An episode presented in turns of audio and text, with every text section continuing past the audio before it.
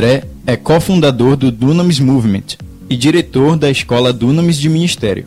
Iniciou seu ministério itinerante em 2009 e, por meio de sua unção profética, tem chamado jovens ao redor do mundo a despertar para uma vida de maior intimidade com Deus, equipando-os com um estilo de vida sobrenatural. Em suas viagens e ministrações, ele tem testemunhado o poder do Pai, alcançando milhares de vidas e trazendo transformação para as mentes e os corações de muitos.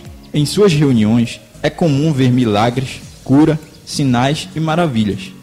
André atuou como diretor da Escola Zal de Ministério, em São Paulo.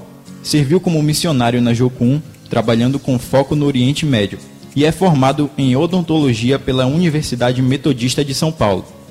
Recebam com alegria o pastor André Tanaka.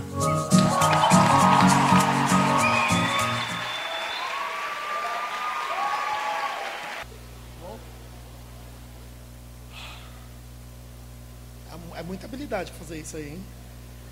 Ele pilota com uma mão e segura com a outra aqui. Beleza, enfim. Deixa eu ver quanto tempo eu tenho. 40 minutos. Quantos são animados essa noite? Eu amo a presença de Deus, cara. Eu gosto porque a gente fala muito no Dunamis, a gente fala muito na minha igreja local. O fato de que Deus ele sempre aparece nas reuniões é, uma, é um fato incrível. Às vezes a gente acha que Deus ele tem que aparecer, ele tem que vir na igreja. Ele não tem que vir na igreja. E a beleza disso tudo é que ele não precisa vir, mas ele sempre vem. E quando ele vem, alguma coisa muda aqui dentro para nós. Alguma coisa muda no nosso coração quando a gente consegue enxergar Jesus. Sabe, essa noite, eu quero falar com vocês, a gente está falando sobre sem fronteiras. E aí, um dos vídeos falou uma coisa que eu, é exatamente o que eu quero falar essa noite. A gente pensa em sem fronteiras. Uma viagem missionária lá para o Japão, uma viagem missionária lá para a China, uma viagem missionária lá para a África. Eu acho engraçado porque todo mundo quer ir para a África. Deve ter mais missionário na África do que africano. Porque o mundo inteiro quer ser missionário lá. Na China, a mesma coisa. Só que na verdade, na verdade, quando a gente fala sem fronteiras, a gente não está falando só sobre países. Mas talvez o sem fronteira para mim e para você não seja ir para um outro país. Talvez o sem fronteira para você é parar de ter fronteiras no teu coração em relação à pessoa que está do seu lado. Parar de ter fronteiras no seu coração a respeito da pessoa que trabalha com você a respeito da pessoa que faz faculdade com você, que vai para a escola com você. Marcos 16, versículo 15 a 18, ele fala da grande comissão: ide por todo mundo, pregar o evangelho a toda criatura. Quem crer for batizado será salvo, quem não crer será condenado, e esses sinais seguirão aos que crerem. E de repente tem uma série de sinais ali. E quando a gente olha ide por todo mundo, a gente fala sobre sem fronteiras, a gente já está imaginando a gente pegando um avião. O teu vizinho é todo mundo. A pessoa que está do teu lado é todo mundo. A gente precisa começar a entender de que forma nós conseguimos influenciar essas pessoas. Qual que é a forma que a gente vai conseguir influenciar essa nação para que ela seja mudada, para que ela seja transformada? A gente fala muito no Dunamis, uma coisa que a gente está um pouco cansado de ver. É um país, e a gente ama o Brasil muito, mas de certa forma a gente está um pouco cansado de ver um país onde 22,4% da população é cristã evangélica e continua violenta, continua corrupto, continua com tantos problemas, continua tendo um feriado que chama carnaval. Tem que ter um momento na nossa vida como cristão que a gente vai começar a se levantar e falar assim, cara, eu não aceito mais isso no Brasil. E talvez a gente tenha uma, uma coisa aqui na nossa cabeça que fala assim: não, eu não aceito isso no Brasil, mas a gente não toma nenhuma atitude para isso. Essa mesma história da grande comissão, ela está descrita em Mateus. Em Mateus, ele fala um pouquinho diferente, a descrição de Mateus é um pouco diferente. Ele fala assim: ide por todo mundo e fazei discípulos às nações. Existe uma diferença na descrição dos dois. Um está falando sobre você e por todo mundo e pregar o evangelho a todas as pessoas. Eu e você, pessoas. O outro, ele fala de discipular nações. E, tal, e, de Mateus, de Marcos, desculpa, quando a gente fala de um a um, o cristão é bom, a gente tem falado de Jesus, a gente tem trazido pessoas a se converterem, tanto é que entre um quarto e o quinto da população brasileira é cristã. Só que a minha pergunta é: como que a gente vai fazer para discipular uma nação inteira? Como que nós fazemos para discipular essa nação? Como que a gente vai trazer diferença no Brasil? E talvez hoje você esteja um pouquinho desesperançoso com o futuro do nosso país. Talvez você olhe e fale assim, cara, não está tão bom, mas eu quero falar uma coisa para você. Deus tem um plano para essa nação. E não é algo bonitinho de se falar só. Deus ele tem um plano para essa nação e você faz parte dele. Se você não fizesse parte do plano de Deus para essa nação, você não estaria aqui. Se você não fizesse parte do plano de Deus para essa nação, talvez você não teria nascido no Brasil. Mas se você nasceu aqui, é porque Deus tem um plano na tua vida. E talvez a coisa mais espiritual que você possa fazer na tua vida hoje é ir para a tua faculdade e estudar bem. Talvez a coisa mais espiritual que você possa fazer hoje é ir na tua escola e ser o melhor aluno. É ir para o teu trabalho e ser o melhor empregado que tem naquele lugar. É você chamar atenção e ter um espírito excelente. O pastor Isaías ontem falou sobre José. E é exatamente isso. Ele não era qualquer um. Ele chega como um escravo, ele começa a vencer, nele havia um espírito excelente. A Bíblia fala, como existia também Daniel, que é quem eu vou falar hoje, a Bíblia fala que tudo aquilo que José tocava prosperava e de repente ele se torna um dos governantes do Egito. Será que nós temos uma vida onde tudo aquilo que nós tocamos prospera? Ou será que a gente vai para a escola simplesmente para passar de ano? A gente vai para a faculdade simplesmente para ter um diploma na parede? Se você quer transformar essa nação, se você quer transformar o Brasil, se você quer discipular nações, você precisa ter, como Daniel tinha, como José tinha, um espírito excelente. Isso faz parte do DNA de Cristo.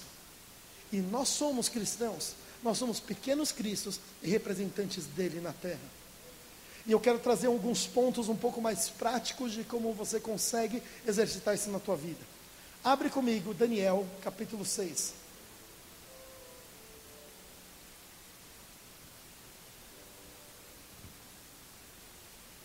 Daniel capítulo 6, talvez é uma das passagens aqui que todo mundo conhece muito bem. Eu vou lendo por partes. Quem aqui já ouviu a história de Daniel na cova dos leões? Ok, metade. Quem aqui nunca ouviu essa história? Quem aqui não vai levantar a mão independente do que eu fale? Assim, não gosto de você, não vou levantar. Deixa eu falar uma coisa.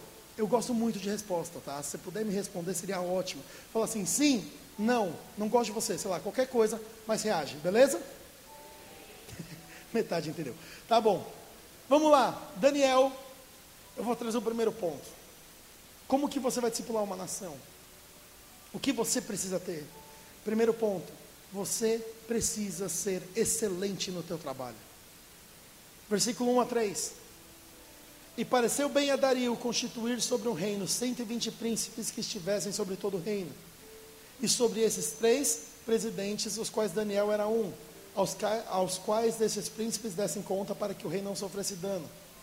Então o mesmo Daniel sobrepujou esses três presidentes e os príncipes, porque nele havia um espírito excelente, e o rei pensava em constituí-lo sobre todo o reino. Vamos entender isso aqui. Existe um rei, Dario, ele constitui três presidentes e três príncipes, e de todos esses, Daniel se torna melhor do que eles. E talvez você possa olhar hoje e falar assim: ai, cara, é, é, André, você não conhece a minha realidade, você não sabe de onde eu vim. Se você soubesse da minha família, se você soubesse o, o background da minha vida, se você soubesse a escola que eu fiz, se você soubesse a dificuldade financeira que eu enfrento, você não ia falar isso. Ele era escravo. Alguém aqui é um escravo? Você já está de vantagem. Esse cara chegou como um escravo na nação. Só que nele havia um espírito excelente que fez com que ele sobrepujasse a todas as pessoas naquele reino. E o espírito excelente é algo sim dado por Deus, mas é sim algo também que nós precisamos desenvolver na nossa vida. E muitas vezes a excelência, ela tem causado problema no mundo cristão, porque a gente confunde excelência e perfeccionismo. O perfeccionismo vai te levar à morte. O perfeccionismo vai te levar a uma vida de frustração, mas ser excelente, excelência é fazer o melhor que você pode com aquilo que você tem nas tuas mãos. Teve uma época da minha vida, na minha igreja, assim, eu sou um menino de igreja, eu cresci na igreja, eu nasci, cresci, estou na igreja até hoje, eu desviei um ano e meio ali, foi ruim, mas voltei, enfim. Quando eu era mais novo, e quem nasce na igreja sabe como é, você faz tudo na igreja. Você limpa banheiro, você toca, você arruma cadeira, você canta, você faz tudo. E eu já fiz de tudo. Eu já fui o cara do som, já toquei, já cantei, tudo ruim, tudo mal. Eu estou fazendo isso hoje, eu vou ver se dá certo. Mas, é, eu estava lá e assim, eu, tinha uma época que eu tocava bateria, que eu tinha um coração bom. Eu não tinha habilidade, mas eu tinha um coração bom. Estava faltando baterista. E quem é baterista aqui? Quem é o batera aqui? É eletrônica, né? Mas se fosse de verdade, você, o baterista sabe. O quê? Bom, enfim. Eu não entendi a piada da banda, mas enfim. É, para todo baterista sabe disso, tá bom? Sabe aquele prato brilhante, aquele que faz barulho legal? Isso, esse mesmo. Obrigado. Se você colocar o seu dedo naquele prato, o baterista vai querer jogar uma baqueta na tua testa. Porque quando você encosta o seu dedo naquilo ali, aquilo oxida. E aquele prato que era dourado, bonitinho, começa a virar verde musgo, se você não limpa. E na minha igreja, os bateristas, eles tocavam, mas não queriam limpar a bateria. Como eu era um baterista ruim, eu limpava a bateria. E aí eu olhei aquele prato verde musgo, e o líder de adoração da minha igreja falou assim, André, vamos limpar. Eu falei, vamos. Eu era adolescente na época. Quem tem menos de 18 anos aqui? Tem alguém? Não se ofenda com o que eu vou falar, tá bom? Eu sei que essa fase da vida a gente é um pouco menos paciente. Então, eu estava lá limpando, tal, e o negócio era meio preto, era feio pra caramba. Aí eu limpando, eu esfreguei com pano o máximo que eu conseguia. E como todo bom adolescente na vida, toda boa pessoa de 15, 16 anos, eu peguei o prato, estava feio pra caramba, eu olhei pro meu líder e falou assim, tá bom? Aí ele olhou para mim e falou assim, isso aí é o teu melhor? Aí eu, não. Eu falei, então faz o teu melhor. Beleza. Aí eu comecei a limpar de novo, esfrega, esfrega, esfrega, esfrega, esfrega. Aí eu olhei para ele e falei, tá bom? Aí ele falou assim, é o teu melhor? Eu falei, não. Eu falei, tá bom. Aí eu fui esfregar de novo. E eu fiquei esfregando. Aí uma hora eu, perguntei tantas vezes para ele, parecia aquela criança, está chegando, está chegando. Aí eu olhei para ele e falei assim, tá bom, ele nem falava, mas fazia assim. Aí eu, aí eu continuava limpando. Teve uma hora, cara, que eu não conseguia mais limpar aquele prato. Eu cheguei e falei assim, cara, tá bom isso aqui? Ele falou, você fez o melhor? Eu falei, meu, eu fiz meu melhor, desculpa, eu sou um incompetente, isso aqui é o melhor que eu posso fazer, eu não consigo deixar isso aqui mais dourado, se eu esfregar mais, vai fazer um buraco nessa droga desse prato. É isso que eu tenho, cara. Ele falou assim, calma, eu só pedi para você fazer o teu melhor. Se o teu melhor fosse naquela primeira vez, estava ótimo. Sabe, talvez é isso que a gente precisa aprender. Deus não está esperando que você faça algo perfeito. Deus está esperando que você faça o melhor que você pode. E sabe de uma coisa? Vamos falar real? Você pode enganar todo mundo. Você pode enganar teus pais, você pode enganar teus líderes, você pode enganar a pessoa do teu lado. Tem duas pessoas que você nunca vai enganar na tua vida: Deus e você mesmo. Você sabe quando você não dá o teu melhor. Você sabe quando você está dando migué no trabalho. Esquece esse tipo de pensamento. Vive o melhor que você pode. Seja excelente na tua vida. Quando você for excelente, as coisas vão começar a acontecer. Daniel, a gente pensa que as pessoas que são bem-sucedidas, elas são bem-sucedidas ao acaso. Fala assim, nossa, que sorte. Ele fez sucesso da noite para o dia. Não tem sucesso da noite para o dia. Existe um preparo e existe um momento onde você sobe. Mas ninguém vê o preparo, todo mundo só vê a noite para o dia. Eu gosto de uma frase que fala assim: só demoraram 20 anos para fazer sucesso da noite para o dia. Ninguém viu 20 anos de oração, ninguém viu 20 anos de preparo, ninguém viu os estudos, ninguém viu você ali até meia-noite, uma hora estudando para a tua prova, perdendo noites, e um dia as coisas vão acontecer e vão falar, ah, é da noite para o dia. Nada acontece da noite para o dia. E mesmo que Deus te colocasse pela graça dele no lugar, talvez a graça dele te coloque, mas a tua competência faz você ficar. Pensa comigo, se você fosse o presidente da Apple hoje, Tipo assim, Deus dá uma graça, fala assim, ah, tirei. O Steve Jobs já morreu, né? Mas enfim. Tirei o presidente da Apple, coloquei você. Quanto tempo você dura lá em cima? Eu não duro dois dias. Porque eu não entendo nada de economia. Eles vão olhar para mim e falar assim, você não está pronto, sai. Então, às vezes, a gente está pedindo a graça de Deus. Que a gente chegue em certos lugares. Mas a graça de Deus, na verdade, é você talvez não chegar lá porque você não está pronto. Não quer dizer que Deus não quer que você chegue. Quer dizer que Deus quer que você se prepare para o dia que você chegar lá. Então, se você está na faculdade, vai estudar. Se você está na escola, vai estudar também. Se você está no seu trabalho, seja o melhor trabalhador do teu trabalho. Excelência é uma das coisas mais importantes que você pode aprender essa noite. Segundo ponto. Vocês estão bem? Segundo ponto, integridade. Tenha uma vida de integridade. Integridade é caráter ou qualidade de uma pessoa íntegra, honesta, incorruptível, cujos atos e atitudes são irrepreensíveis, honestidade e retidão. Integridade é você fazer o melhor que você é, é fazer o melhor sempre, mesmo que ninguém esteja olhando para você. Leia esse versículo aqui comigo, versículos 4 e 5. Eu estou correndo um pouquinho que eu estou vendo esse relógio aqui, está me deixando estressado. Vamos lá, versículos 4 e 5. Então os presidentes e os príncipes procuravam achar ocasião contra Daniel a respeito do reino, mas não, não podiam achar ocasião ou culpa alguma, porque ele era fiel e nele não se achava nem erro nem culpa. Então esses homens disseram: Nunca acharemos ocasião nenhuma contra esse Daniel, se não os acharmos na lei do seu próprio Deus. Ok, vamos lá, vou explicar. Daniel era muito bom. Então os caras ficaram com ciúmes. O que eles fizeram? Cara, a gente vai ter que achar um erro nesse cara, a gente vai ter que fazer alguma coisa para acusar. Todos os caras mais competentes e inteligentes do reino estavam procurando algo para acusar Daniel. Ou seja, eram as pessoas mais inteligentes, eram as pessoas mais influentes, eram as pessoas que mais tinham gente debaixo deles. Procurando algo contra uma pessoa, pesquisando a vida dele para ver se tinha algum erro, e eles chegaram a uma conclusão que não iam achar erro algum. Guarda isso com você. Eu trabalho muito com jovens, e os jovens, muitos deles chegam para mim e falam assim: Ai, André, eu estou com um problema no meu trabalho. Eu falei: O que está acontecendo? Ah, eles estão me acusando. A minha pergunta é sempre essa: É justo? E a pessoa olha para mim e fala: Ah, então. Eu falei: É justo. Talvez a gente tenha que ter uma vida de integridade tão grande que eles podem procurar o que quiserem na nossa vida que eles não vão achar. Eles não vão achar nada de errado. Ter uma vida de integridade é você fazer o certo quando ninguém está olhando para você. Talvez você possa ter a oportunidade de fazer alguma coisa, mas você não faz.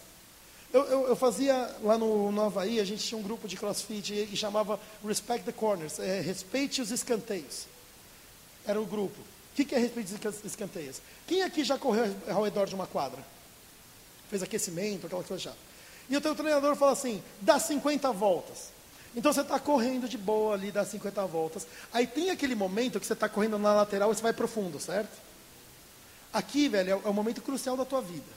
Tá bom? Você tem uma escolha para fazer. Naquele escanteio, você pode pular daqui para lá, ou você pode dar um passo e dar outro passo. Integridade. Às vezes a gente quer cortar caminho, a gente quer dar aquele pulozinho. Ninguém vai reparar. O teu treinador não está vendo, ninguém está vendo, ninguém vai te cobrar, não parece errado, mas também não é certo. Será que você e eu, será que a gente consegue viver uma vida íntegra quando ninguém está olhando para a gente? Será que a gente só vive uma vida íntegra quando alguém está de olho? O que, que adianta eu orar contra um país corrupto se eu sou corrupto?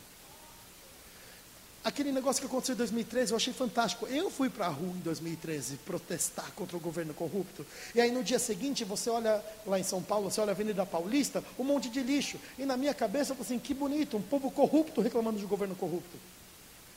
Em teoria é bonito, na prática, espiritualmente, o que acontece? Nada. Por quê? Porque o povo é corrupto. Aí você fala assim, ai, que horror, que horror. Vamos pensar, vamos colocar um pouquinho mais de é, história crente nisso aqui. Quantas pessoas você já fez? Se você fez, não levanta a tua mão, não precisa nesse momento. Mas você já ouviu, talvez, pessoas que falam assim: caramba, troco errado, que bênção do Senhor. Não é a bênção do Senhor. A tua integridade faz você pegar aquele troco e devolver. Você fala assim, cara, tá errado, toma aqui. E é muito engraçado, porque quando isso acontece, eu olho e falo assim, Lito, deu troco errado. Eu falo assim, você deu errado. A pessoa me olha com uma cara de, nossa, que idiota. Ele está devolvendo dinheiro. O mundo está tão estranho, cara, que quem faz certo parece errado. Mas talvez é a hora da gente começar a viver uma vida de integridade, ao ponto de que as pessoas podem até procurar ocasião contra você e contra mim, que eles não vão achar. Eles vão ter que começar a mentir para achar acusação contra a gente. Eles vão precisar achar alguma coisa que eles não concordem, mas não necessariamente é errado. Sabe de uma coisa? Você não quer ser acusado, não tem problema, é só não fazer nada de errado. Viva uma vida de integridade com Deus. Terceiro ponto, Tenha uma vida de disciplina, constância e ousadia. Seja disciplinado, seja constante na tua vida. Seja ousado quando for necessário. Versículos 10 e 11. Todo mundo aí com a Bíblia? Ok. Olha a tua Bíblia. Tem todo mundo olhando para mim, eu vou ler a Bíblia. Olha para a tua Bíblia. Daniel, pois. Ah, por isso está olhando para mim. Alguém me avisa, né? Vamos lá. Daniel, pois, quando soube que o edito estava assinado, entrou em sua casa. Ora, havia no seu quarto janelas abertas para o lado de Jerusalém. E três vezes por dia se punha de joelhos e orava e dava graças diante do seu Deus, como antes também costumava fazer. Então aqueles homens foram juntos e junto e acharam a Davi orando e suplicando ao seu Deus. Deixa eu explicar o que está acontecendo aqui. Basicamente, parafraseando bem rápido, o que acontece é, eles não acharam nenhum erro na vida de Daniel. A única solução que eles tiveram era acusar Daniel em algo que ele já fazia. Então eles chegam para o rei e eles falam assim: Rei, hey, tenho uma ideia. O que, que você acha de você assinar uma lei que fala o seguinte: que ninguém pode pedir nenhum conselho ou adorar nenhum Deus ou nenhuma outra pessoa por 30 dias? E o rei, muito provavelmente egocêntrico, fala assim: Cara, gostei dessa ideia, acho que é uma boa todo reino me adorar. Fala assim, assina esse negócio. Não, faz essa lei, eu assino. Ele assina. Por quê? Aqueles homens sabiam que Daniel orava todo dia, três vezes por dia, naquela janela voltada para Jerusalém. A Bíblia é bem clara quando fala assim, três vezes ao dia, como antes costumava fazer. Daniel, cara, é um livro incrível. Se você estudar Daniel, do capítulo 1 ao 6, é cronológico, do 7 até o 12 são histórias de encontros com Deus. E cara, Daniel é um homem que tem encontros sinistros com Deus. Ele vê coisas bizarras. Imagina você orar tanto, e Daniel, aconteceu, aconteceu isso com Daniel. Imagina você orar tanto que um anjo está vindo. Enquanto o anjo está vindo, ele começa a ter uma luta no mundo espiritual e ele fica atrasado. Aí Deus manda um outro anjo para lutar contra esse cara, para que esse anjo fosse liberado. E quando esse anjo chega em você, a resposta dele é: para de orar, que essa oração já foi feita, o pedido já está chegando. É, é o sonho de consumo de todo crente. Assim, obrigado, Senhor. É? E às vezes a gente quer ter encontros como Daniel teve, mas a gente não quer ter a vida que ele teve. Daniel, ele não chegou ali de qualquer forma. Daniel, vamos lá. Quem estudou Daniel na Cova dos Leões quando era criança? É mó legal, né? Você olha aquele, aquele leãozinho bonitinho naquele livro de criança, você olha o leãozinho todo fofinho, e você olha Daniel todo bonitinho também. Eu não estou falando que ele era feio, cara. Mas o negócio é o seguinte: isso aqui acontece 60 anos depois daquela, daquele começo, em Daniel capítulo 1, quando tem aquele concurso onde eles estão escolhendo os, os, os servos do rei. Você quer ter os encontros de Daniel? Muito bom, cara. Tenha. Mas tenha a vida de constância dele. Existe algo na vida de oração que 60 anos, três vezes por dia, ininterruptamente, não importa o que aconteça, orando três vezes por dia, todo dia, durante 60 anos faz na tua vida. Aí você fala assim, ai, você está orando todo dia, ah, esqueci, cara, não deu.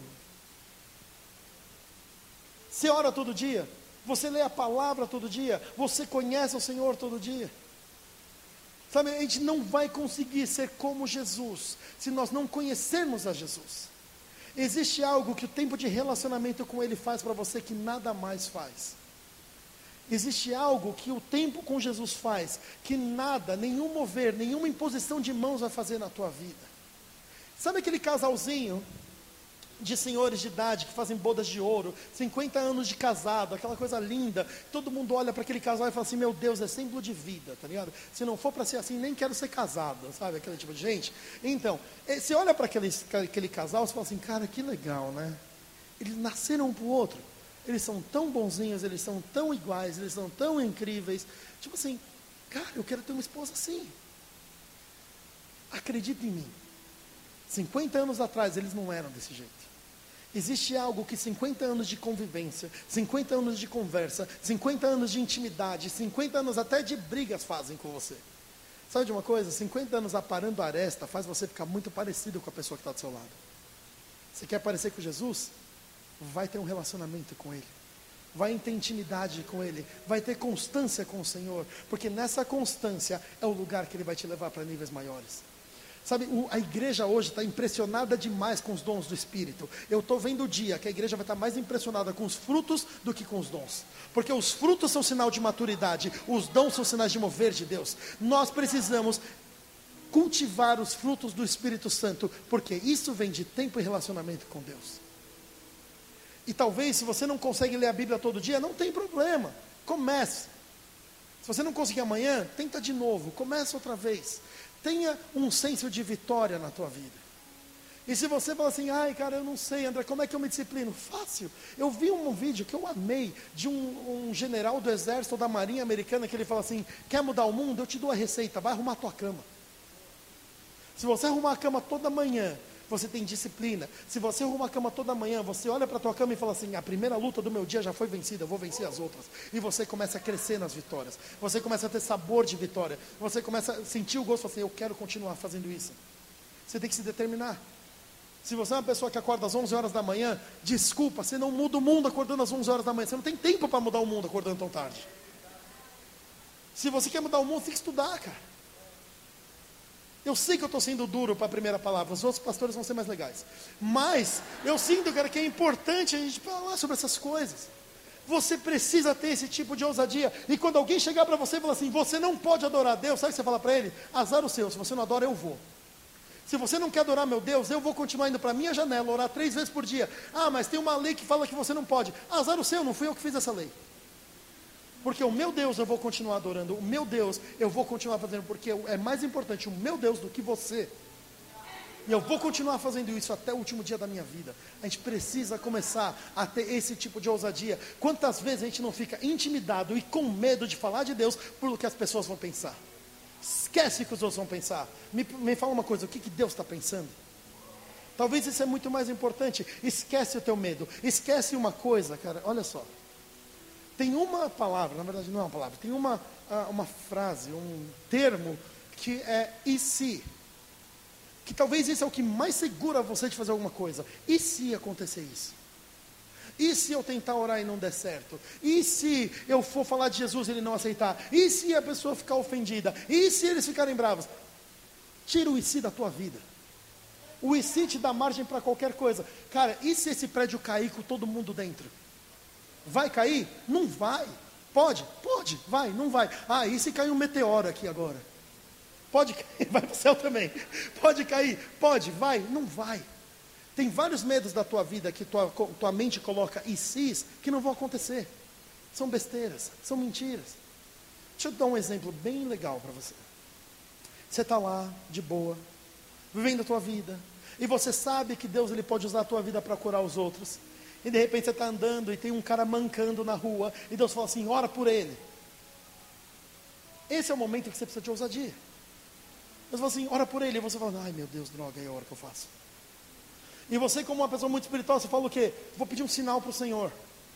Assim, Deus, se for da tua vontade que eu oro por aquela pessoa mancando, faz cair um raio nessa mesa. Velho. E cai um raio na mesa. Você fala assim, droga. Velho. Por quê? E depois você faz o quê? Você vai orar pela pessoa? Não, você pede uma confirmação para o Senhor, porque afinal a gente não quer errar. Então a gente fala assim, Deus, se for da tua vontade, faz aquelas cinzas virarem mesa de novo. Velho, aí vira a mesa, você fala assim, ah, eu vou orar por ele. Quando você olha para o cara mancando, ele já está em casa. Mesmo mancando, ele já está em casa. Tá ligado? Cara, vai orar. O que, que vai acontecer com aquela pessoa se você orar por ela? Ou ela melhora, ou ela continua igual. Ela não vai piorar. Você não vai impor as mãos sobre uma pessoa mancando, ele vai quebrar a perna. Fala assim, vem Senhor, ele quebra. Vem, não vai. A minha pergunta é por que tanto medo? No pior das hipóteses, ele sai igualzinho ele estava. Na verdade, ele não sai igual, porque ele sai melhor, ele sai amado. 1 João 4 fala que o mundo vai conhecer Jesus através do amor nas nossas vidas. O amor que muitas vezes para pelo próximo. O amor que muitas vezes vai dar um abraço. O amor que muitas vezes vai orar pelas pessoas. Aí você fala assim, ah, André, se ela não for curada, não tem problema. Ela vai se sentir amada. Eles vão conhecer Jesus por causa de uma cura. Eles vão conhecer Jesus por causa do amor. E às vezes fala assim, não, mas pela cura também. Sim. E para todo mundo que acha que a cura é poder, eu falo para você que a cura é amor. Porque Deus ama tanto aquela pessoa que Ele não quer que ela continue assim. É isso, cara. Quarto ponto. Daniel, ele não andava sozinho. Bom, enfim, vamos lá. Versículo 14. Então o rei, ouvindo essas palavras, ficou muito penalizado a favor de Daniel, propôs dentro do seu coração de livrá-lo, até o pôr do sol trabalhou para salvá-lo. Vou parar aqui rapidinho, daqui a pouco a gente volta para a Bíblia.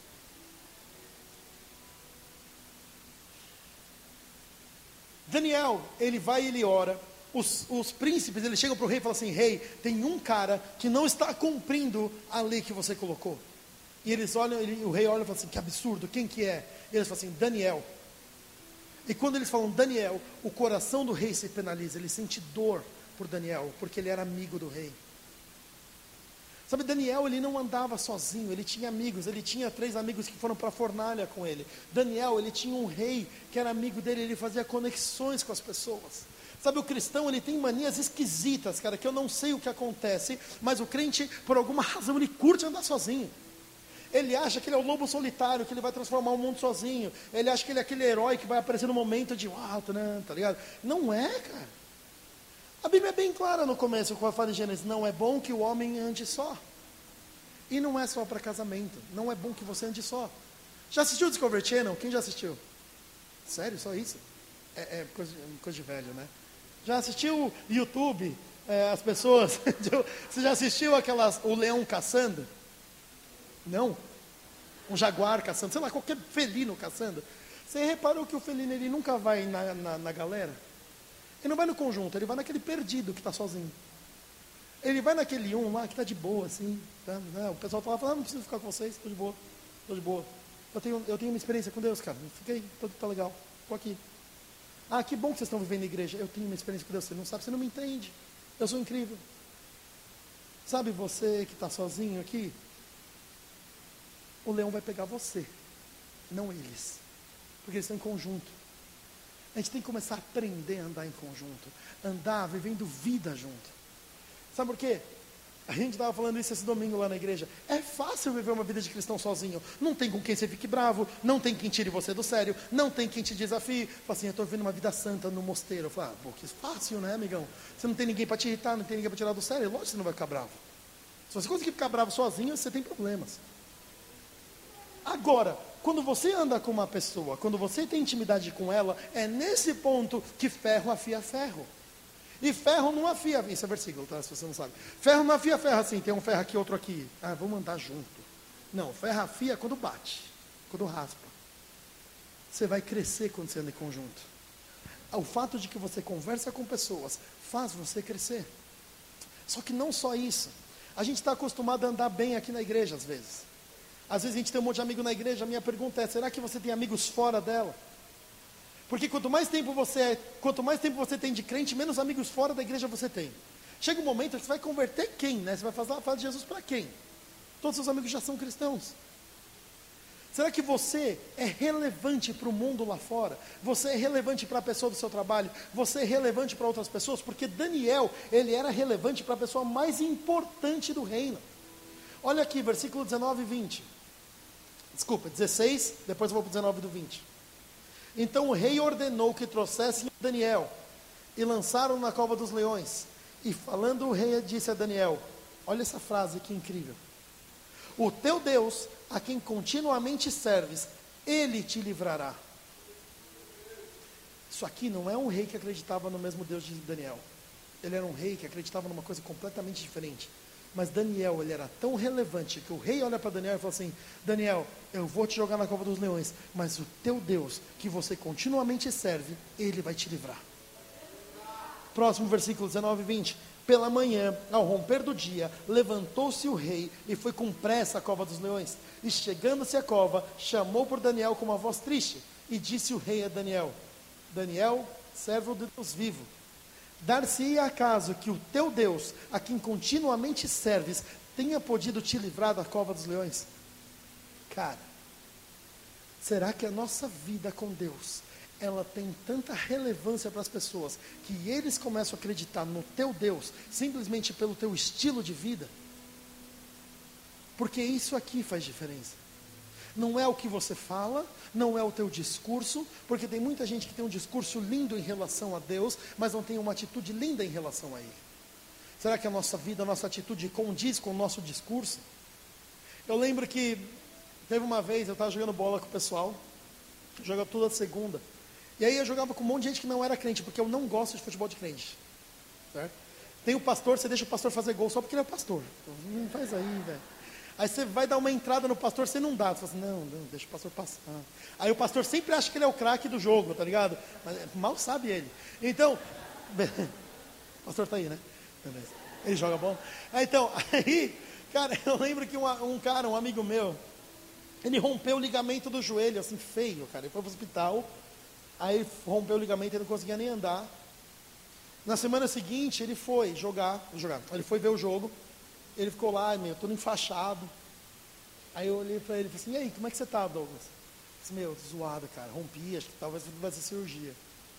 Eu falei assim, pô, mano, deixa eu orar por você.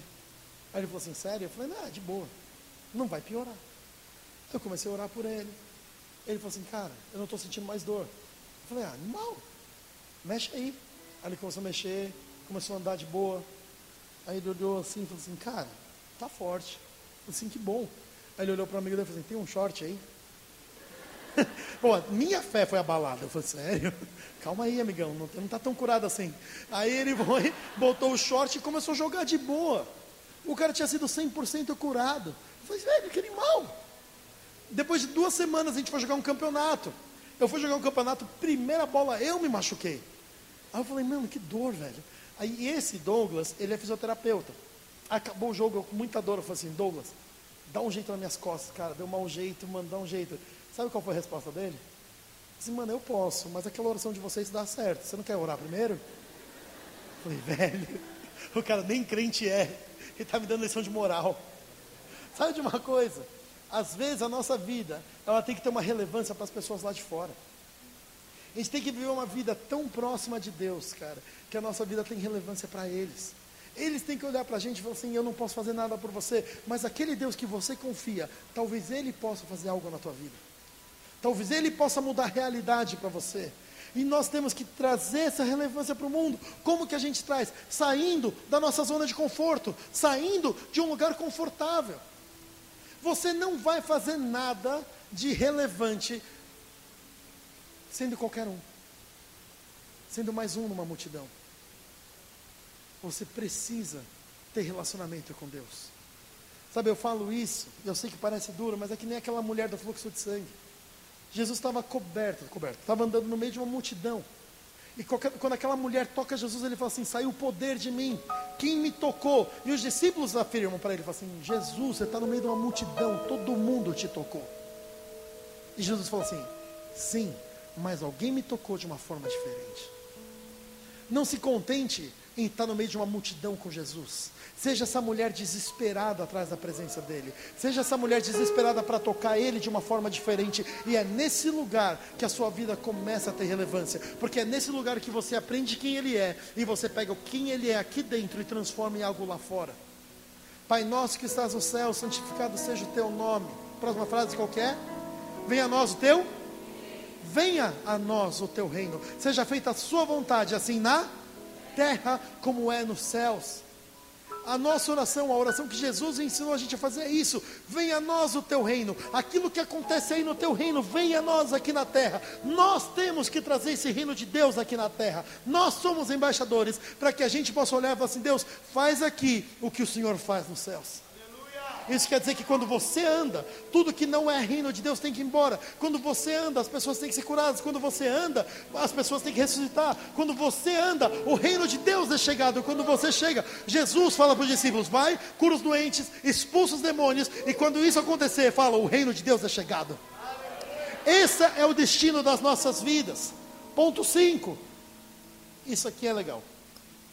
Daniel não tinha um coração ofendido não tenha um coração ofendido. Trazendo para o português mais coloquial, não seja mimimi. Básico. Crente, nós crentes somos os reis do mimimi. O povo para ficar magoado e chateado com pessoas. Enfim, já fala o versículo. Cara, até no momento de pedir perdão ou liberar perdão, a gente faz besteira. A pessoa chega para você e fala assim: Ah, eu quero liberar perdão para você, que você é um idiota. Porque está magoado. Porque tem algo aqui dentro. Não deixa as coisas baterem no teu coração e ficarem aqui dentro. O tempo que você vai ficar mimimi depende só e unicamente de você. Você pode resolver seus problemas em três dias, três horas, três meses ou três anos. Você que vai querer ficar magoado por esse tempo. Se tem problema com alguém, conversa com a pessoa. Eu gosto de brincar sobre isso. Eu falo assim, cara, se tem problema com alguém, conversa com ela, não sobre ela. E não dá uma de crente maluco. Chegava assim, João, vou falar um negócio para você. Só para compartilhar para a gente orar junto, tá? Mas o Eli é mau caráter. Cara, para de falar dos outros. Se você tem problema com o Eli, fala com ele, não sobre ele. Cria união no corpo de Cristo, não a desunião. Cria um estilo de vida onde você vai conseguir andar junto com as pessoas. Chega, cara, de ter gente andando na igreja, olhando para outra pessoa e falando, não gosto dele. Você devia gostar. Se você não ama uma pessoa do seu lado, que é da tua família, que é cristão, como você vai amar um cara que não conhece a Jesus? Chega de mimimi. Versículo 21. Então Daniel falou ao rei: Ó oh, rei, vive para sempre. Isso aqui é a saudação de honra que Daniel tinha para aquele rei, que todo o povo tinha para o rei. E eu entendo que talvez Daniel precisasse fazer aquilo, mas ele é amigo pessoal do rei, lembre-se disso. Quando teu amigo pessoal te joga na cova dos leões por causa do ego dele, você tem o direito de falar o que você quiser. Você fala assim, seu egocêntrico maluco. Não vem com essa de tomara que teu Deus te salve, porque você não me salvou. Ele me salvou, mas por tua causa. Chega uma hora, cara, que a gente tem que deixar quieto. Deixa para lá perdoa 70 vezes 7, libera perdão para as pessoas, seja rápido para perdoar, para de ficar magoado. Eu gosto da frase que eles falam assim: ah, você ficar magoado com alguém é você ficar tomando veneno esperando que a pessoa morra. Fala assim: ah, o João fez mal para mim, vou tomar veneno e tomara que ele morra. Fala, amigão, sei que vai morrer, ele vai estar tá bem. Às vezes você está magoado com alguém, você está se acabando e o cara está pleno, vivendo a vida. Sabe de uma coisa? Para, vai viver pleno. Talvez a falta de perdão nas nossas vidas nos impeça de chegar em lugares incríveis com Deus. Sabe, chega de ter um cristão magoado, cara. Chega de ser um cristão bicudo, bravo, triste. Deus nos chamou para isso. Cara, eu tenho amigos que não são cristãos, que eles olham para mim e falam assim, cara, você é um crente diferente. Eu falei, por que eu sou um crente diferente? Você dá risada. Eu falei, mano, sério. Tem alguma coisa de errado quando as pessoas de fora falam isso para você. Não é possível que a gente, que nós cristãos, somos mais tristes do que as outras pessoas. Nós temos esperança, nós temos solução, nós temos relacionamento com Deus. Ah, não é possível, cara. Para de viver tua vida dessa forma. Para de ver tua vida de uma forma onde você está se privando de coisas incríveis na presença dEle. Sexta. Sexta característica. Tenha uma vida de intimidade e oração tem um dado importante para você. Com exceção de Jesus, porque Jesus não conta, Jesus é incrível, então não conta, tá? Com exceção de Jesus, todas as histórias bíblicas que você vê que são um pouco mais extensas, que tem uma descrição da vida da pessoa, que tem alguns capítulos a respeito dele, é um livro a respeito dessa pessoa, todos eles cometeram erros, todos eles. Ou eles erraram, ou eles pecaram, ou eles se iraram, alguma coisa de errado eles fizeram. A única pessoa que não tem nenhum erro computado na Bíblia, fora Jesus, quem tem uma história é o próprio Daniel. Tem uma coisa, cara, na vida de oração de intimidade, que uma vida de poder não te dá. A gente está buscando poder, a gente está buscando, ah, Deus me dá o próximo avivamento. Você vai fazer o que com o avivamento se ele chegar? A gente não tem que. O avivamento acontece. Você busca Jesus, o avivamento chega. Mas o que a gente precisa é buscar intimidade com Ele. Tem tanta gente que se move no poder e a vida está quebrada. Para quê? O que, que é mais importante para você? Ser conhecido por Jesus ou ficar fazendo milagre na terra? Tem muita gente que está preocupado demais em ficar conhecido na terra. Olha, eu faço milagres. Olha esse milagre aqui. Olha aqui, eu impus a mão sobre o doente, ele levantou. Olha só que legal. Caramba, cara, o que, que você está fazendo na tua casa com Deus? Ele te conhece. Tem um versículo que esse versículo me deu medo por muito tempo, que ele fala assim, sabe, chega um cara no julgamento, ele chega para Jesus, ele chega lá de boa, Jesus olha para ele e fala assim, quem é você? Eu fiquei pensando uma vez, imagina você, eu chegando no céu, eu falo assim, chego lá, aí no do julgamento eu estou achando que eu estou de boa, de repente eu chego e Jesus olha para mim e fala, quem é você? Eu falo, oh, como assim? E foi o que Jesus fez com aquele cara. A resposta do cara foi muito da hora, que ele falou assim, ah, é, como assim? Eu curei os enfermos, eu expulsei os doentes no teu nome. Como assim, quem é você? E Jesus olha para ele e fala assim: Afasta-te de mim, você que produz iniquidade. Eu fiquei pensando, eu falei assim, cara, o pior de tudo é que se Jesus falasse isso para mim, essa seria a minha resposta. Eu falei assim, Deus, mas eu curei os doentes. Lembra? Lembra? Eu viajei. Estava viajando. Eu fui para Belém aquele dia lá. Lembra? Está lembrando? Não. Ah, droga. Zoou. Tem uma coisa, cara, que a gente precisa começar a cultivar, é intimidade com Ele. Eu comecei com esse versículo e vou acabar com ele. Ide por todo mundo, pregar o evangelho a toda criatura. Quem querer for batizado será salvo, quem não querer será condenado. E aqui é um negócio importante. E, e os sinais seguirão aos que crerem. Os sinais seguirão aos que crerem. Você percebe como os cristãos estão fazendo errado? Os cristãos estão seguindo os sinais. Eles querem que os sinais aconteçam. Eu vou correr para sinais, eu vou correr para as curas. Eu quero que as curas aconteçam. Eu quero mover no profético, eu quero mover na palavra de conhecimento. Deus traz avivamento na terra. Para de buscar essas coisas. A Bíblia fala: os sinais seguirão aos que crerem. Para os sinais seguirem você, para você ser seguido, você precisa estar indo a algum lugar. Ninguém é seguido parado, concorda? Se você está parado, aquilo que te segue também está parado. Ou seja, você não está sendo seguido, vocês são dois corpos parados. Quando a gente fala os sinais seguirão, quer dizer que você precisa andar para algum lugar. Para onde? Jesus. Então, enquanto eu estou vivendo a minha vida, eu ando para Jesus, eu estou seguindo Jesus, os sinais estão me seguindo, e eu estou seguindo Jesus. Então, enquanto eu estou andando em direção a Jesus, um doente vai ser curado. Enquanto eu estou seguindo em direção a Jesus, ah, eu vou trazer uma palavra profética. Enquanto eu estou seguindo atrás de Jesus, o avivamento acontece. Mas não é porque eu busco essas coisas, elas acontecem porque eu busco a fonte, eu busco Jesus. Enquanto eu busco Ele, enquanto meus olhos estão fitos nele, as coisas acontecem. É isso a nossa vida de cristão, ela tem que mudar um pouco. Mudar um paradigma na nossa cabeça. Você quer viver uma vida sem fronteiras? Viva. Você quer viver uma época que você vai estar sem fronteira nenhuma? É isso, cara. Vive sem fronteiras. Para de pensar dentro disso aqui. Vive o que eu falei. Vive Daniel capítulo 6 na tua empresa. Vive Daniel capítulo 6 na tua faculdade. Vive Daniel capítulo 6 na tua vida em geral. Vê se você não vai começar a conquistar o mundo. Cara, viva uma vida de integridade, excelência, disciplina, constância, ousadia. Sabe, seja relevante para o mundo. Para de ser mimimi e vai ter intimidade com Deus. Vê se a tua vida não vai ser transformada daqui para frente. A vida de cristão, cara, ela é linda. Ela é simples, mas ela talvez não seja tão fácil. Mas ela é simples. A gente que complica ela. A gente que deixa ela muito complexa. A gente só tem que olhar um livro, seguir ele. A gente só tem que ouvir um Deus e fazer o que ele pede. Não é difícil. Não falei que é fácil. Às vezes é difícil. Mas acredite em mim, vai valer a pena no final. Fique em pé onde você está.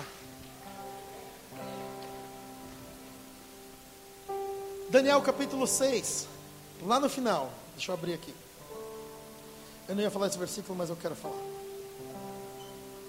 Que eu gosto muito dele. Deixa eu achar ele aqui. Olha isso aqui. Versículo 25. Olha o que aconteceu com Daniel.